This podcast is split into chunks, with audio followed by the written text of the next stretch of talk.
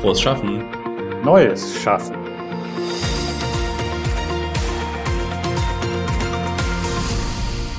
Unser heutiger Gast bezeichnet sich selbst als New Work Weirdo. Und was er New Weird ist, kann er uns gleich am besten selbst erzählen. Auf jeden Fall sorgt er als Gründer einer etwas anderen PR-Agentur namens The Trailblazers nicht nur in unserem Kommunikationsumfeld für viel Aussehen, sondern vor allem auch durch sein Verständnis von Arbeit oder von der Zukunft der Arbeit.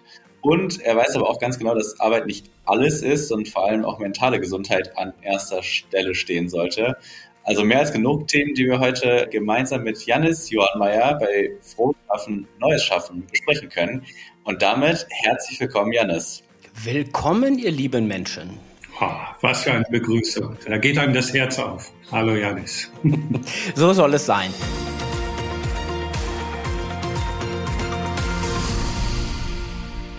Ja, die wichtigste Frage dieser Tage ja zuerst, wie, geht's dir? Bist du gesund, munter, liegst fröhlich in die Woche? Ich mache jetzt mal die kurze Antwort. Mir geht es eigentlich nahezu, einschränkende Worte, ich weiß, aber mir geht es eigentlich so gut wie noch nie in meinem Leben tatsächlich. Das ist auch eine Leistung. Bei dem, was alles gerade so los ist in dieser Welt, aber ich sage das auch einfach mal so, weil ich das tatsächlich so fühle. Also äh, da muss ich gleich nachfragen. Das ist ja fantastisch. Also erstmal herzlichen Glückwunsch. Was ist das, dass es dir so gut geht wie nie im Leben? Was, was ist passiert? Darf man fragen? Ja, es ist keine Utopie, dass man so etwas sagen kann. Tatsächlich Spoiler-Alarm, aber was soll ich sagen? Ähm, ich glaube, ich bin so nah, wie ich noch nie bei mir war.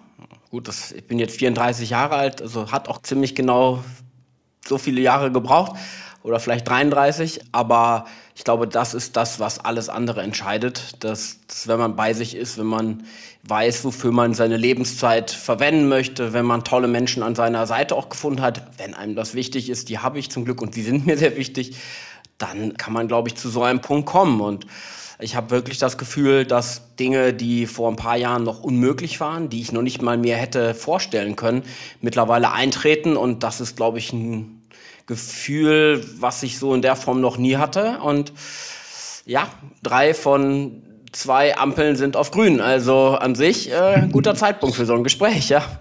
Ja, allerdings. ja, lässt mich ja hoffen. Wenn du sagst, du bist 34, ich bin 30, habe ich quasi noch äh, dreieinhalb Jahre, um auch diesen Zustand zu erreichen. Dann spare ich mir mal lieber die Gegenfrage gerade, oder? Ach ja. Die würde mich jetzt interessieren. Naja, was sollen wir denn machen? Woran hapert es denn? Was sind die Schlüsselsteine, die du garantiert kennst, die wir verändern sollen? Weil ich weiß jetzt schon, dass du mir drei sagen könntest. Vielleicht kannst du es jetzt gerade in dem Rahmen nicht, aber vielleicht ist es auch nur einer und wenn wir den verändern, ändert es den Rest. Aber gucken wir mal. Genau, ja. Wir wollen ja über viele Sachen heute sprechen. Zumindest habe ich mir viele Gedanken und Notizen gemacht und ich wusste gar nicht, wohin, ehrlicherweise, mit, mit allem. Aber ich habe mir gedacht, wir steigen einfach vielleicht noch mal so ein bisschen ein, dich vorzustellen, auch das, was du eigentlich beruflich machst. Und die Trailblazers, eine Kommunikation mit neuen Wegen, habe ich gelesen. Was sind denn die neuen Wege und was ist schlechter in den alten Wegen? Mehrere Fragen in einer. Also erstmal würde ich nicht sagen, was ich beruflich mache. Tatsächlich sehe ich für mich, was ich mit meinem Leben mache. Das sagt auch schon recht viel. Ich denke momentan, Tag heute, Mitte Februar 2022, dass Kommunikation so wichtig und entscheidend und kraftvoll ist, wie es noch nie war. Und Kommunikation entscheidet momentan alles rund um das Thema Wandel, äh, wie sieht die Arbeit der Zukunft aus, wie sieht die Welt der Zukunft aus, wie sieht die Gesellschaft der Zukunft aus. Das sind alles riesige kommunikativen Themen, weil alle Fragen aus der alten Welt, alle Antworten aus der alten Welt nicht mehr gelten. Schlimmer noch, ich glaube sogar, dass wenn man nach denen noch aktuell lebt, nach diesen Fragen und den Antworten, kann man keine Zukunft machen. Und deshalb muss Kommunikation aus unserer bescheidenen Sicht, aus Bielefeld und Berlin heraus, es gibt ja noch ein paar andere Länder in der Welt, muss offen, ehrlich, authentisch sein.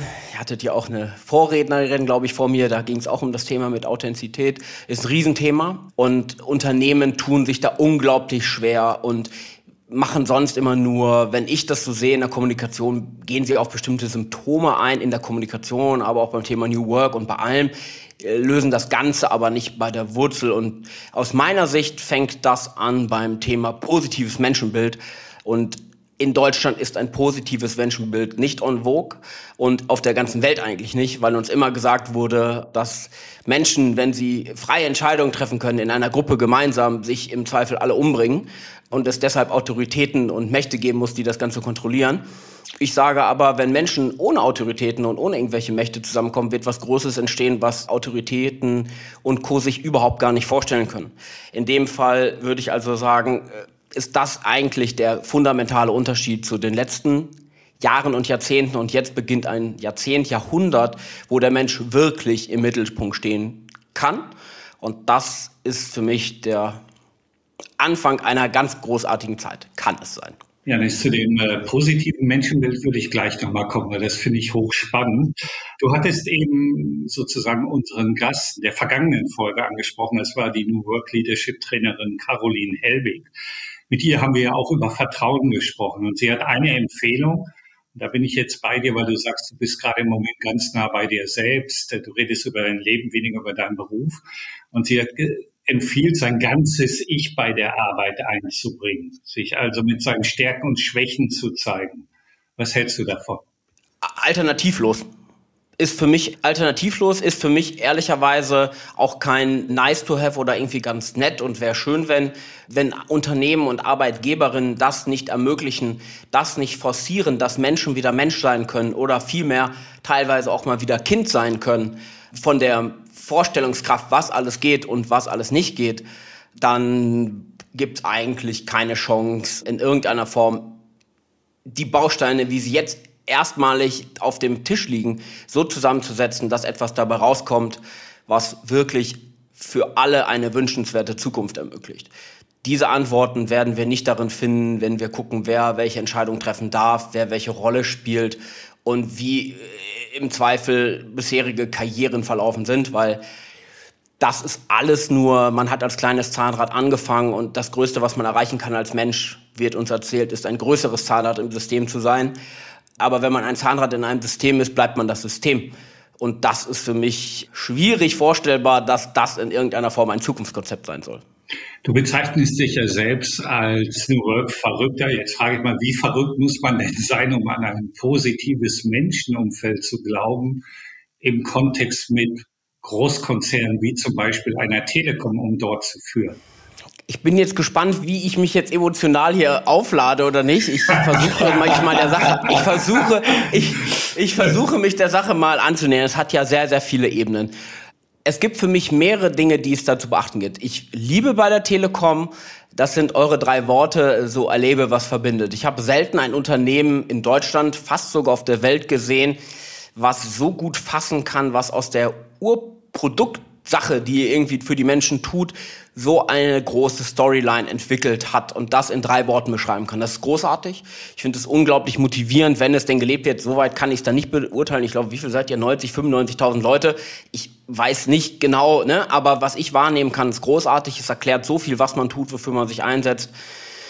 Macht es auch einfach, welche Sachen man aber auch nicht macht deswegen ist für mich immer erklärbar, warum ihr Bayern München sponsort oder warum es dieses Täter gibt. Das hat alles was mit Erlebnissen zu tun, deswegen ist es wertvoll und wichtig, was man tut. Es gibt auch bei euch einen Menschen, äh, der recht sichtbar ist im Vergleich zu anderen Wirtschaftsentscheidern, der Kollege Tim Höttges. Ich finde das ganz großartig, dass er das tut, dass er auf LinkedIn kommuniziert, dass er generell eine offene Art der Kommunikation zu leben scheint, was man von außen beurteilen kann. Das finde ich großartig. Hab natürlich aber an der einen oder anderen Stelle meinen Zweifel, ob es denn wirklich diese komplette Arbeit und Leben der Zukunft ist, wie ich denke, dass es in Zukunft immer mehr kommen wird. Das fängt bei so oberflächlichen Dingen an wie ich kann nicht mehr verstehen, das ist für mich außerhalb meiner Vorstellung, wie man auch mal dahin kommen konnte, ehrlicherweise. Gut, das liegt dann vielleicht aus meinem Menschenbild vom Kollegen Rousseau, aber ist für mich unvorstellbar, dass man als allein selbstständiger Mensch in irgendeiner Form um ein so vielfaches mehr verdienen kann als seine Mitarbeiter, als seine Angestellten. Das ist jetzt kein Telekom-Thema, das ist ein generelles Problem, glaube ich. Oder Herausforderung oder Fakt, ich weiß es nicht. Ist für mich unvorstellbar, weil mich der Faktor Geld in keiner Form zu irgendetwas verleitet, irgendwo Motivation aufzubauen. Deswegen ist es für mich manchmal ein bisschen schwierig, so dieses Spiel da mitzuspielen. Und dann denke ich mir immer so, naja, am Ende, wenn es dann doch wieder irgendwie ich wahrnehmen kann in den Medien, das ging ihm doch irgendwie nochmal um ein, zwei Millionen mehr Gehalt und so eine Botschaft hängen bleibt, ist es schwierig. Ist einfach schwierig. Äh, ich glaube, intern wie extern. Und das finde ich, glaube ich, schade, weil oft die Kommunikation, wie er sie auch gerade lebt und was ich unfassbar wichtig finde, dass es ein Entscheider lebt. Alles andere ist aus meiner Sicht wahnwitzig, das nicht zu tun finde ich es dann manchmal ein bisschen schade. Und so ein bisschen sortiere ich für mich noch das Gesamtbild dabei. Ich sehe unglaublich gute Sachen aus meiner bescheidenen Sicht. Wie gesagt, könnt ihr aus Bonn wahrscheinlich drüber lachen oder solltet ihr auch. Aber ich habe so das Gefühl, wenn so ein Tim Höttges, ich finde schon mal mega Chancen sehe ich da. Und ich denke mir so, boah, wenn da da nicht, also wenn wir jetzt das Vergleich mit Fußball mal machen, das Gefühl, er gewinnt schon gerade die Spiele, obwohl er nur fünf Spieler aufs Feld lässt, weil die anderen halt gar nicht kommen. So. Und wenn ich mir dann überlege, wie großartig könnte er Leadership machen, wenn er alles aufs Feld legen würde. So. Ich weiß, da gibt's noch Politik dazwischen, da gibt's noch sonst für Regulatoren, ich weiß das alles. Aber ich mag manchmal nicht an eine Welt glauben, wo man die Ausreden sofort mit Regeln gibt. Und das ist so ein bisschen das, wie ich das sehe. Und ich glaube, er ist da auf einem echt spannenden, interessanten Weg und bin gespannt, wie das weitergeht. Glaube aber, dass es unverzichtbar ist, dass der CEO in dem Fall so weit nach vorne sich lehnt und die ganze Company äh, mitzieht. Ich hoffe nur, dass es eben nicht aus dem Trieb ist, so Alleinherrscher, ich regel das schon. Das wäre nicht mein Verständnis davon. Habe aber auch nicht das Gefühl, dass es ausschließlich darum geht. Nee. Also das kann ich sagen, weiß Gott nicht. Verstehe den Punkt. Auf der anderen Seite spüre ich das selbst so ein Unternehmen. Wir reden viel über New Work und für viele Menschen ist das auch nicht so wirklich greifbar. Dieses positive Menschenbild lehnt ja an der ursprünglichen Idee von Bergmann auch an. Auf der anderen Seite frage ich mich selbst, wird dieses neue Arbeit nicht auch ein bisschen mythologisiert oder glorifiziert? Das hast du eben auch ein bisschen kritisiert. Es wird eine schöne neue Welt gepredigt, aber oftmals sieht die Realität vielleicht anders aus. Müssen wir einfach nicht zu einer nüchternen Betrachtung von Arbeit zurückkehren? Vielleicht eher weniger Sinnhuberei, mehr Pragmatismus? Ich würde da wirklich sagen, nein, es ist die großartigste Zeit zu schauen, wie man mit seinem Leben großartige Dinge machen kann. Und das Unternehmen, das komplett einfach New Work jetzt sagen, also ganz ehrlich, wenn ich unglücklich in meinem Leben bin oder in meinem Job oder beides, sagen wir mal nur den Job, also da kann mir doch nur keiner erzählen, dass man da sagt, okay, wir machen aber doch alles von New Work. Wir haben Arbeitszeitreduzierung, die Leute können von woanders arbeiten, wir machen doch Homeoffice-Möglichkeiten, wir haben Videokonferenzen und wir haben noch OKA. Ja, aber wenn Leute vorher schon keinen Bock hatten, ne, dann wollte ich auch nicht sowas machen. Ich, das ist, wenn ich unglücklich bin, brauche ich meinen Raum auch nicht blau statt grün anmalen, dann bleibe ich unglücklich. So, und wenn ich mir die Zahlen tatsächlich angucke, es wird kein weiter so geben. Deshalb ist Aufbruchstimmung Tag eins ohne Ende. Was sind gerade die Zahlen vom Handelsblatt? 50 50 Prozent der Leute haben innerlich gekündigt. So, das sind die Statistiken. In der Regel berufen sich ja gerade die Arbeiter der Gegenwart oder die Entscheider der Gegenwart oder der Vergangenheit irgendwie immer auf Zahlen und KPIs. Okay, liebe Leute, die Hälfte der Telekom, 40, 50.000 Leute haben innerlich gekündigt. Weitere 20 Prozent würden das Unternehmen für ein besseres Angebot jederzeit verlassen. An was halte ich mich denn fest? An 70 Prozent der Leute, die entweder schon gekündigt haben oder sofort gehen würden? Das nehme ich als Grund dafür, irgendwie Sachen einzuschränken. Ich habe doch nur noch ein Drittel, was überhaupt noch irgendwie eine Bereitschaft hat. Und dann kann ich gar nicht verstehen, wie man auf eine andere Idee kommen kann, als auch das Thema, wie ist der Tag eines jeden Einzelnen irgendwie organisiert oder wie sieht er aus, da nicht radikale Maßnahmen ergreifen zu wollen, um diese Menschen in irgendeiner Form wieder mitzunehmen auf diese Reise. Also mir kann doch keiner erzählen, dass jemand, der innerlich gekündigt hat, in irgendeiner Form toll ist. Fürs Unternehmen nicht und für den Menschen auch nicht. Also deshalb würde ich da sagen, hey, es ist Tag eins bei diesen Zukunft der Arbeit. Die Technologien stehen auch in den Kinderschuhen. Das Mindset wird so langsam aufgebrochen. Also es ist jetzt Pionierstimmung, auch bei dem Thema Arbeit, bei dem Thema Digitalisierung, beim Thema Technologie, bei dem Thema, wie soll eigentlich die Welt der Zukunft aussehen? Und auch da kommen noch so andere große Themen mit rein, die den vielleicht den einen oder anderen auch noch mal beschäftigen Ich meine, die Art der Wirtschaft, wie wir sie gelebt haben, hat uns viel gebracht, hat das Leben der Menschheit an eine Stelle geführt Richtung Klimawandel und Co ja, weiß ich jetzt nicht, ob ich dann alles immer nur Applaus klatschen soll. Also ich glaube, das Thema New Work ist viel zu klein gedacht und nur in so Nischen. So, jetzt machen wir das und das ist klein, klein. Und deswegen war ich auch eben bei dem Höttges-Thema so. Es kann nicht der einzige Treiber mehr Geld sein und nicht Rentabilität für ein Unternehmen. Wenn das der Treiber weiterhin bleibt, gesamtwirtschaftlich, dann wird es sich viel zu wenig ändern und ob die Leute dann irgendwie nur noch 22 Stunden die Woche arbeiten oder 27,95, das spielt gar keine Rolle, weil sich das gesamte Gedankengut nicht geändert hat. Und ich glaube, dass es sich eigentlich nicht nur ändern muss, es muss nur einfach so sein, wie es in der idealtypischen Welt ist. Das ist gar nicht so unfassbar krass. Aber man könnte dafür sorgen, indem man sich als Unternehmen beispielsweise komplett selbst demokratisiert oder indem es einfach auch vielleicht regulatorisch, weiß ich nicht, irgendwie mal eine Wirtschaftssäule gibt, wie die heißt Impact. Das heißt nicht automatisch grün oder sonst was, aber in unserer heutigen Welt, das sehe ich bei unserer Agency auch, wir wachsen, wir machen, sind rentabel, haben irgendwelche Zahlen, die ich nicht verstehe. Und ich denke mir, boah, wir haben zwei Leuten geholfen und denen haben wir das Leben verbessert, das juckt keine Sau. Das juckt keine Sau da draußen, weil die Leute einfach immer nur denken, hey, 50 Euro plus, yes or no. Wir sind auf eine, auf eine Welle da gegangen. Ich habe bis heute noch nicht ganz verstanden. Das ist so irgendwie, als würde man sagen, ich lebe, um zu atmen. Ich glaube, ich atme, um zu leben. So, also das sind die Kleinigkeiten, die bei der ersten Weichenstellung irgendwie aus dem Ruder gelaufen sind und wo es jetzt ein ganz dringend massives Update braucht. Oder, das wäre eher meine Variante, weg mit den Gleisen, weg mit allem, einfach mal Tag eins, was wollen wir machen, worauf haben wir Bock, worin sind wir gut, was wollen wir eigentlich gestalten und in was für einer Gesellschaft wollen wir leben. Und dabei kann New Work ein kleiner Teil sein. Was ich mich halt frage über diese, über diese ganzen Diskussionen, oder zumindest, wenn wir jetzt mal auf so eine gesamtgesellschaftliche Arbeitswelt gucken, da haben wir halt Leute dabei, die haben gar nicht, in Anführungszeichen, gefühlt den Luxus, vielleicht sich auch darüber Gedanken zu machen. Ne? Da ist dann irgendwie echt die Frage, boah, shit, ich muss irgendwie gucken, dass ich hier meine Kohle zusammenkriege, damit ich hier irgendwie die Family durchkriege. Und auf der anderen Seite, das ist zumindest meine Wahrnehmung, gibt es dann die Leute, die sagen, so Arbeit definiert mich mega krass und steht am Ende vielleicht sogar in meiner Todesanzeige in der Zeitung steht dann drunter Rechtsanwalt oder was auch immer. Und ich glaube so, dass so diese beiden Enden des Spektrums, das ist, glaube ich, super schwer, dass sich da irgendwas ändert. Ich glaube, es geht halt um diesen Mittelteil irgendwie, ne, zu dem ich jetzt auch mal uns drei hier, die, die hier einfach über so ein Thema, den Luxus haben, aber einfach über so ein Thema in einem Podcast zu quatschen. Aber lass mich da kurz einmal rein. Ne? Du sagst, das ist für uns ein Luxus. Für mich ist das auch wenn ich sage, ich fühle mich so gut wie nie und kraftvoll wie nie, für mich ist das eine Aufgabe, die ist nicht Luxus, sondern die ist Pflicht und Ehre zugleich. Die Maßstäbe des Denkbaren radikal neu zu versetzen. Das ist für mich nicht irgendwie ein Shishi, sondern das ist der Treiber in meinem Leben. Und ich sage dir, wenn wir es schaffen, die Skala von 1 bis 10 auf eine 15 zu legen, was wir haben als Pflicht in der Wissensarbeit, dann wird es auch für die Leute, von denen du gerade sprichst, wird zumindest mal aus einer 3 eine 5. Und so sehe ich das. Das heißt, es gibt für mich kein Extrem, was ich nicht machen würde. Es gibt keine Idee, die nicht dumm genug ist, um sie auszuprobieren, weil es keinen gibt, der es sonst probiert. Und nur wenn wir das wirklich mal probieren und vielleicht sogar auch zwei oder dreimal probieren, wird es irgendwann die Erkenntnis geben, oh, auf die Frage antwortet die Antwort, da ist die Grenze. Aktuell gibt es das nicht. Ich höre immer nur, naja, ich kann mir das nicht vorstellen, das und ich denke nicht, dass es funktioniert.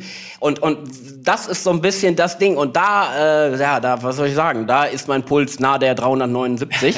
ähm, im, im, Im positiven Sinne natürlich, aber weil ich da so denke, ey, das kann nicht wahr sein, so. Ich muss doch zumindest mal in den Pool springen, um zu gucken, ob ich schwimmen kann. Ich kann doch nicht fünf Jahre davor theoretisch philosophieren, ob ich schwimmen kann oder nicht, wenn ich, spring doch einfach rein. Hm. Aber kann sich das gerade so ein Großkonzern, äh, ich will nicht alles jetzt an der Telekom festmachen, gucken wir generell in den DAX, börsennotierte Unternehmen, die können doch schlecht in den Pool springen, radikal, das endet doch im Chaos, da hängen doch auch Existenzen dran.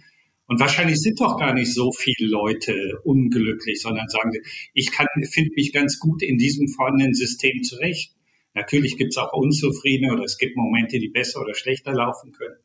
Aber wie radikal soll denn dieser Sprung sein? Kann man das denn riskieren, dass man sozusagen von heute auf morgen auf Null stellt? Ich weiß nicht, ob das jetzt deine Intention war. Äh, letztlich ist es meine Intention. Aber sag mir doch mal einen Konzern oder ein Unternehmen, was das wirklich tut. Also das ist ja nur eine reine These, dass es nicht geht.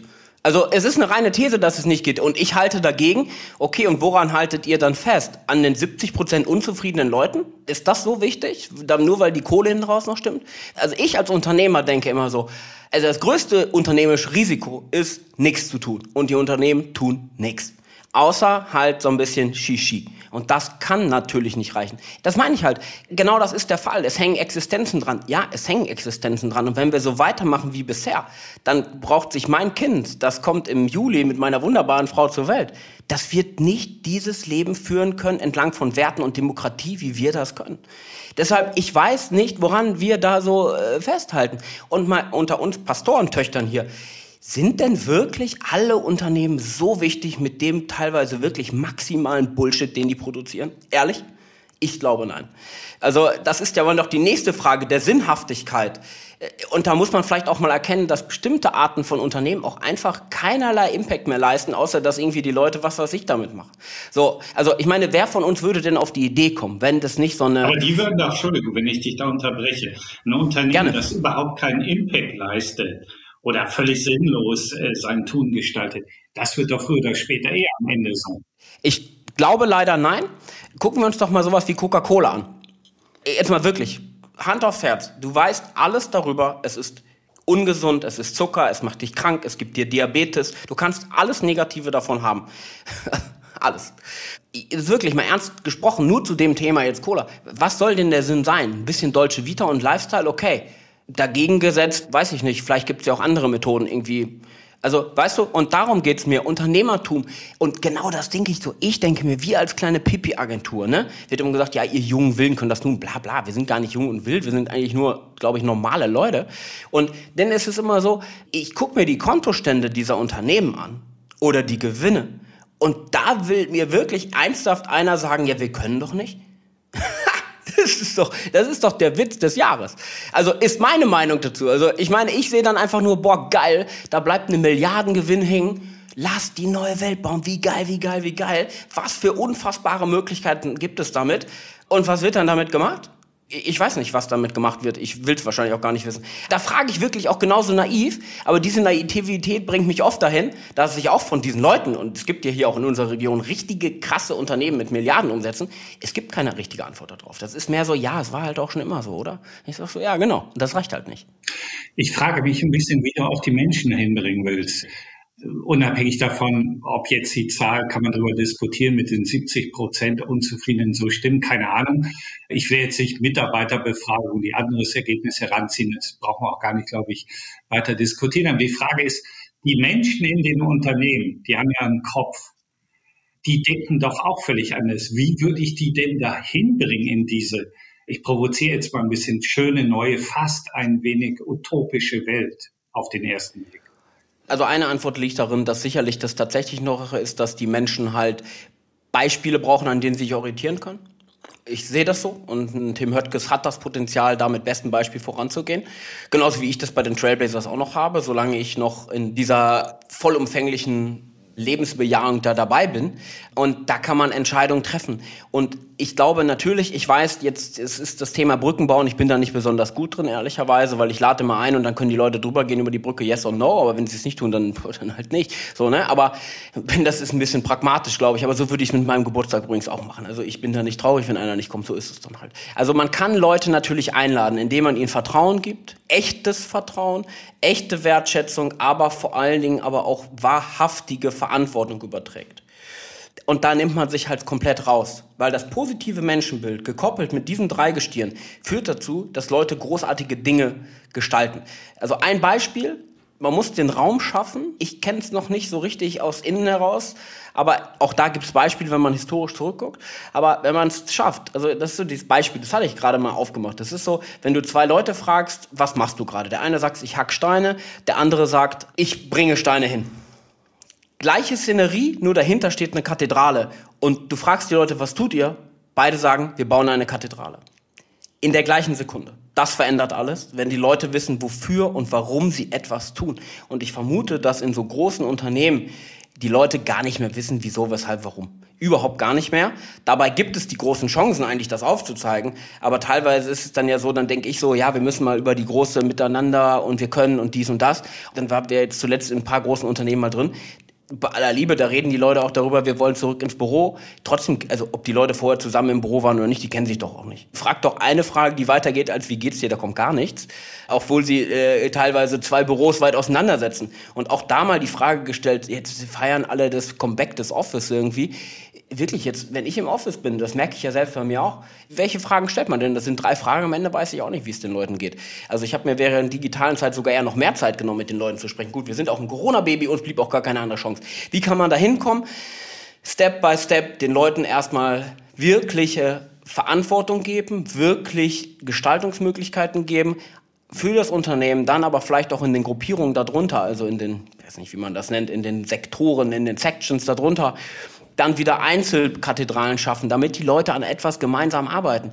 Und wenn so etwas so ist, dann muss es nicht noch einen geben, der dahinter die Peitsche knallt, weil die, die Leute doch wissen, wie man doch mit gesundem Menschenverstand, mit einem positiven Menschenbild irgendwie was Schönes gestaltet. Aber ganz grundsätzlich, um deine Frage nochmal radikaler zu beantworten, für mich wird es eine Sache geben, und da gibt es auch ein paar andere, die da gerade in diesem Bereich unterwegs sind, mag ich aber nicht so ganz. Das ist eine Sache, die wird Richtung Verantwortungseigentum gehen, die wird Richtung gehen, Richtung Richtung Demokratisierung von Unternehmen, Demokratisierung von Arbeit, weil dieses Spiel, glaube ich, relativ zu Ende gespielt wurde. Gerade auch denkt über die Gen Z nach. 80 Prozent irgendwie wollen eine Haltung vom Unternehmen, wollen die Welt besser machen. Ja, da gibt es so riesige Herausforderungen, die ich als Chancen sehe. Da wird sich schon eine Menge tun, ob man will oder nicht. Ich frage mich halt so, wie oft auch so, wenn wir uns auch so Gen Z gucken, also ohne das jetzt sowieso pauschalisieren zu wollen, aber ich glaube, was ja auch super oft Leute einfach zurückhält, oder auch oft Unternehmen, ist halt einfach das Thema Sicherheit, ne? Sozusagen so, oh, ich würde ja gern, hätte ja schon irgendwie mal Bock, was anders zu machen oder anderes zu machen, aber ich habe ja auch Verantwortung und hier und da, ne? Also es ist, hängt ja auch manchmal an einfach nur banalen Sachen, warum man Sachen nicht anders macht, ne? Und sicherlich werden manche Sachen schwieriger, je größer das Unternehmen oder die Organisation. Und ich glaube, es hilft mega, wenn man in seiner Abteilung einfach Leute hat, mit denen man auch Bock hat, zusammenzuarbeiten und es halt eben nicht nur diese Zweck-Bürogemeinschaft ist. Was ich mich halt auch frage andersrum, ich meine, ihr habt, ich korrigiere mich, wenn es falsch ist, aber ihr habt doch gestartet quasi mit Freunden und Partnerinnen, Partnern. Das war der Start bei euch, oder?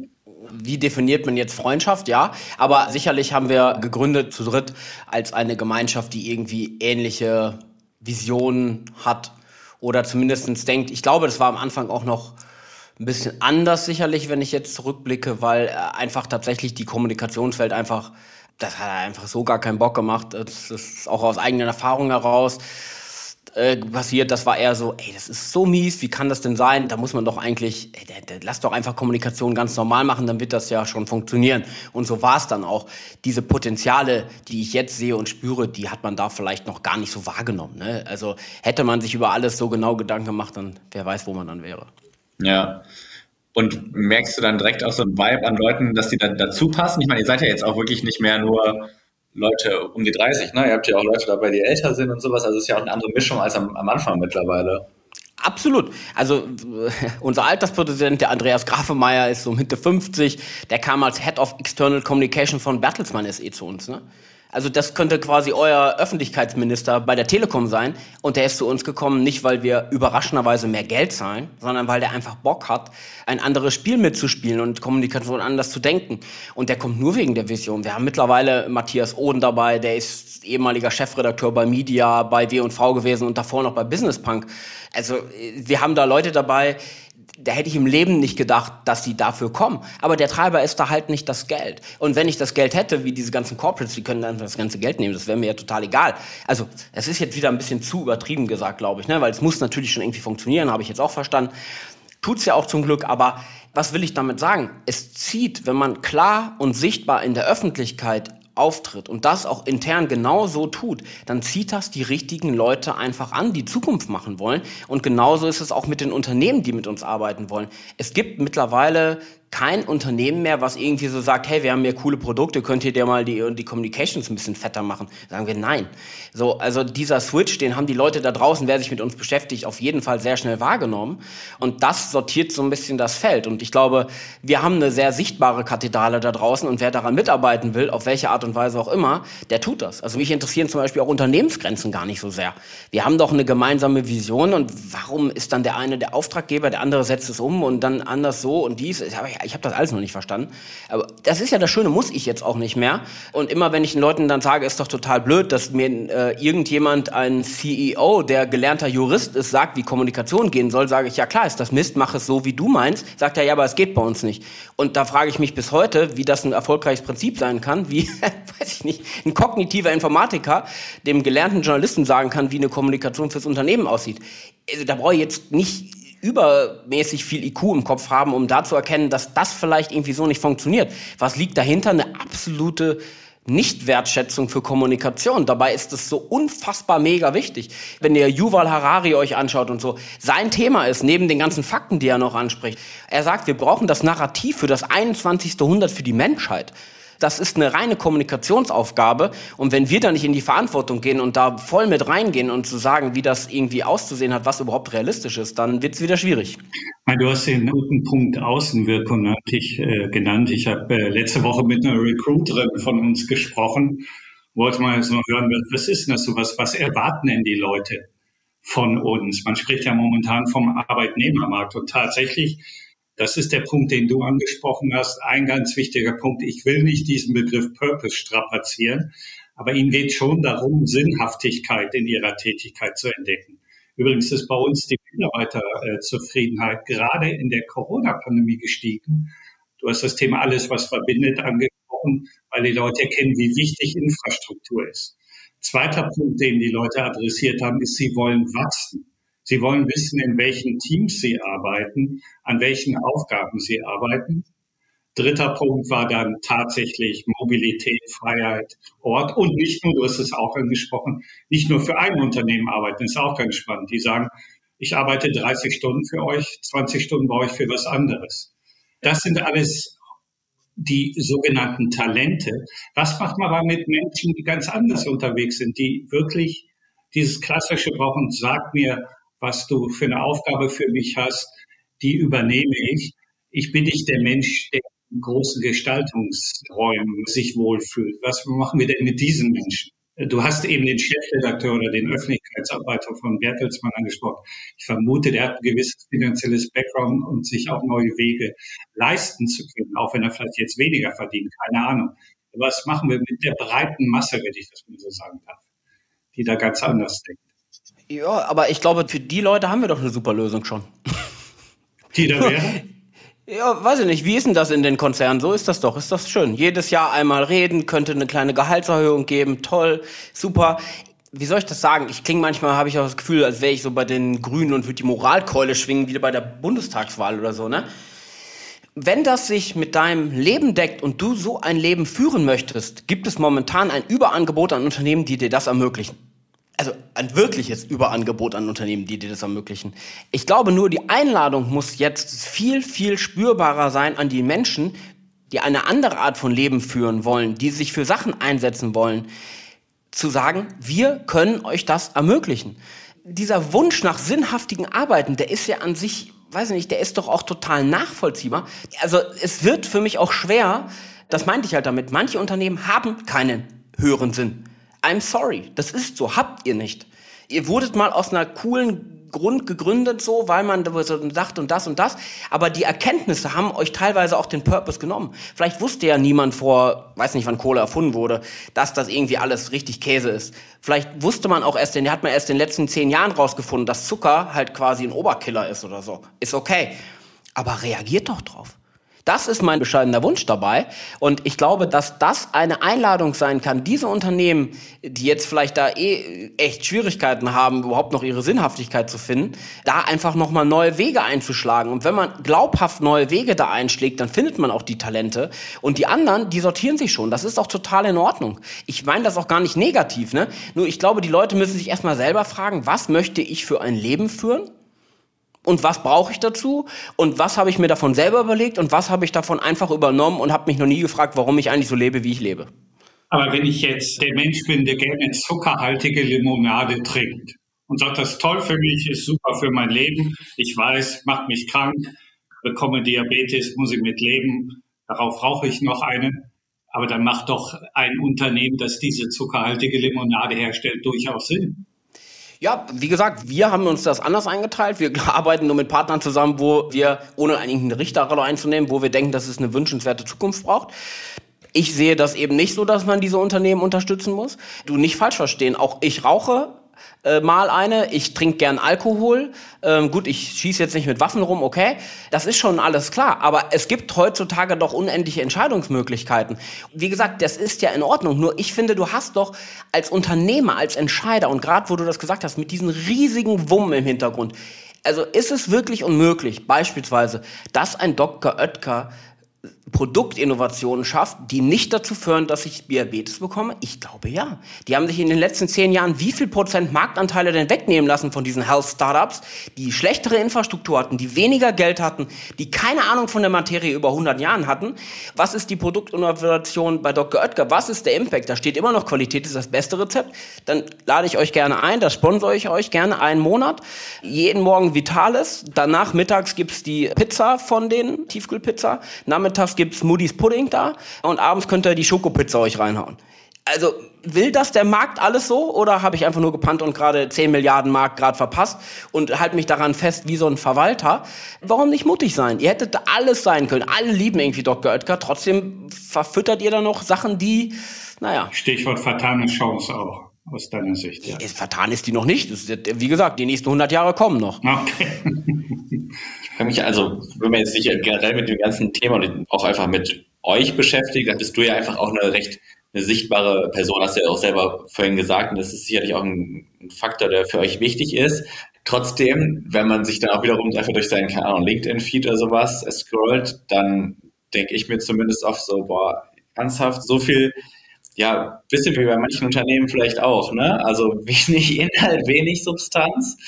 Aber ich glaube, auch das passiert einfach oft aus so einem Druck so, aber ich muss ja irgendwas machen und ich muss ja irgendwo sichtbar sein, auch wenn ich eigentlich gar nichts zu erzählen habe. Ne? Wie nimmst du das wahr? Ist das, das bei dir auch, wo du dir an den Kopf fasst teilweise oder denkst du da auch so, pff, muss jeder für sich selber wissen? Bestimmte Dinge, wie zum Beispiel das positive Menschenbild, ne? kann man jetzt sagen, das denkt er sich jetzt gerade irgendwie aus. Wenn man sich einmal wirklich ernsthaft die Studien, die es dazu gibt, anguckt, kann man zu gar keinem anderen Fakt kommen als positives Menschenbild. Also genauso wissenschaftliche Erhebungen rund um das Thema Psychologie. Wir haben eine Aufmerksamkeitsspanne, die beträgt mittlerweile noch acht Sekunden. Das ist weniger als die eines Goldfisches. Acht Sekunden sind 15 Wörter. 15 Wörter, wissen wir auch, ist eine Botschaft. Das heißt, Kommunikation muss sich total verändern, um überhaupt noch irgendwie anzukommen. Die Welt ist im radikalen Wandel. Was ändert sich nicht? Kommunikation. Interessante These. Also insofern kann ich das nicht verstehen. Also ja, man muss anpassen und auch die Frequenz hat sich verändert. Ich finde es aber großartig. Wir machen doch nichts anderes den ganzen Tag als zu quasseln. Wir labern den ganzen Tag. Abend geht's weiter, morgens mit dem Aufstehen. Wir Menschen leben Interaktion, wir lieben Interaktion. Guckt euch die Dinge an, die äh, doch damals da in frühester Zeit beim Steinzeitfeuer da abgelaufen sind. Die Leute haben da geredet, miteinander irgendwas gemacht. So und ich habe, finde ich, aus dem privaten Umfeld, wenn ich jetzt mit fünf, sechs Leuten irgendwo hingehe oder mit einer, wie auch immer, hat man doch ein ganz gutes Gefühl dafür, finde ich, über was spricht man und was ist irgendwie spannend und worüber möchte ich gerne sprechen. Und diese Welt möchte ich gerne in die digitale, zum Beispiel LinkedIn, übertragen. Da kann man immer noch sagen, das ist mir jetzt zu blöd, das nervt mich jetzt, aber ich möchte quasi den Maßstab, den man im Privaten an gute Kommunikation hat, einfach in den Business-Kontext übertragen. Das klingt jetzt so easy peasy, äh, lemon squeezy mäßig, ist es aber halt nicht, weil die Leute sich davor scheuen, weil sie immer denken, oh, das Feedback und wir müssen allen gefallen. Nee, müsst ihr nicht. Ihr gefällt als Mensch auch nicht jedem. Also nicht alle Menschen, die man trifft, werden seine Freunde. Nicht alle will man heiraten und nicht mit allen will man zwei Wochen nach Norwegen in Urlaub. So ist das halt ich glaube, die Chance, die man mit Kommunikation eben hat, die besteht darin, den Leuten eine Möglichkeit zu geben, etwas gut oder nicht so gut zu finden. Und der Großteil der Unternehmen da draußen bietet eigentlich diese Entscheidung nicht an, sondern die sind immer so generisch, dass ich so denke, ja, ist okay, aber ich will einfach nur schnell da wieder weg. Und diesen Maßstab, glaube ich, kann man leicht springen, wenn man jetzt über das Thema Posten konkret nachdenkt und man postet für ein Unternehmen. Wenn ich nicht selber das für mich posten würde oder selber nicht spannend finde, dann geht's halt nicht. Und äh, wirklich Anekdote mit unseren Partnern. Ich sag denen manchmal wirklich so, hey, ihr gebt uns schon echt Geld im Monat dafür, dass wir euch zuhören, ne? Und das ist der einzige Grund, warum ich euch gerade zuhöre. Wie soll irgendjemand da draußen euch dann zuhören, wenn ihr denen kein Geld geben könnt? Das klingt jetzt so arrogant und bescheuert, aber ein bisschen was Wahres ist ja dran. Und Menschen bestehen aus Geschichten. Unternehmen sind Menschen. Das heißt, es ist eine unglaubliche Raketenanzahl von Geschichten gerade da. Nur, weiß ich nicht, ich sehe oft halt irgendwie nicht die Geschichten, die man eigentlich erzählen könnte, sondern die man erzählt, um keinen Weh zu tun. Und das wissen wir alle, glaube ich, als Journalisten, das sind nicht die Geschichten, die irgendwo abgedruckt werden würden oder die auch irgendjemand interessieren. Hm. Das kann ich unterschreiben. Geht mir auch so, ganz offen. Roman, wir sind schon relativ fortgeschritten in der Zeit. Ja, leider. Ich hätte aber noch eine Frage. Also nach Angehörten wäre für mich die Frage, wahrscheinlich findest du, Janis, eine relativ schnelle Antwort darauf. Meine Frage wäre, kann man Großunternehmen komplett demokratisieren? Geht das? Ich kann es nicht wissen, aber mein fester Glauben ist ja.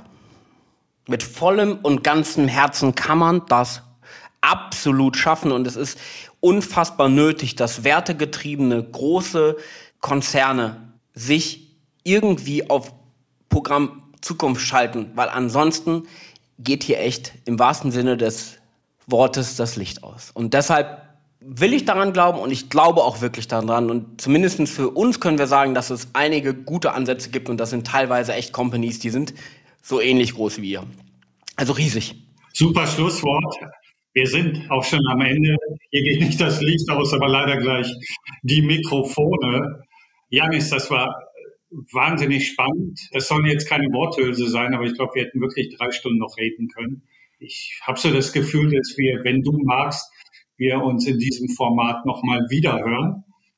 Und äh, bleibt mir einfach nur zu sagen, da war eine Menge Inspiration drin, ein sehr spannendes Gespräch. Vielen, vielen Dank dir erstmal. Wir bleiben im Gespräch. Herzlichen Dank. Ja, danke euch wirklich. Das kann ich nur sagen. Fettes Dankeschön auch äh, für die Offenheit. Und alleine das ist für mich schon wichtig. Guck mal, ihr lasst so ein, äh, so ein Weirdo bei euch mit reingehen und das ist super. Und wenn es jetzt ein Supermarkt geworden ist mit zwölf potenziellen Inspirationsmöglichkeiten und irgendjemand nimmt sich nur eine Sache davon, ist doch schon mega was geschafft.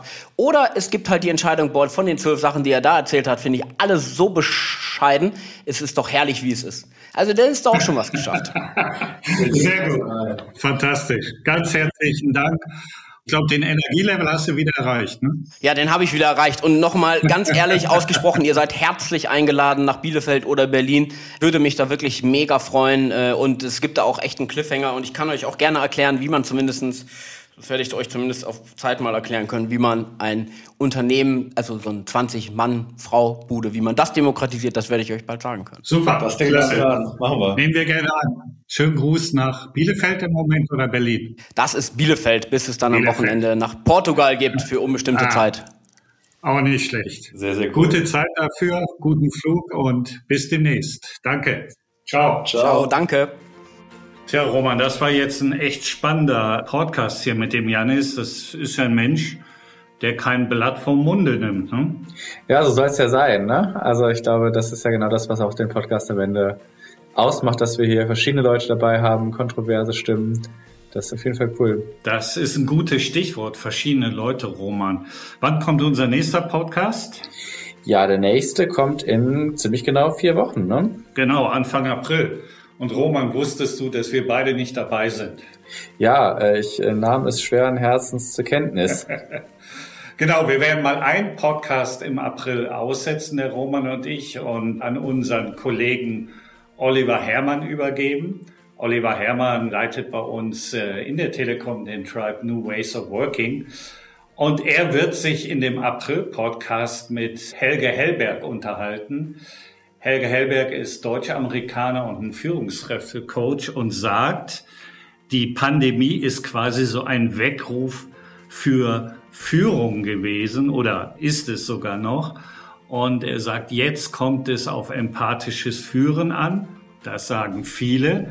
Er macht aber auch deutlich, dass ganz, ganz viele Führungskräfte damit tatsächlich auch Schwierigkeiten haben. Sein Credo, Führung ist nicht einfach, ist kein Ziel, es ist eine Haltung, ein Prozess, ein Weg. Wir sind sehr gespannt. April-Podcast, Frohes Schaffen, Neues Schaffen, also dann mit Helge Hellberg und Oliver Herrmann.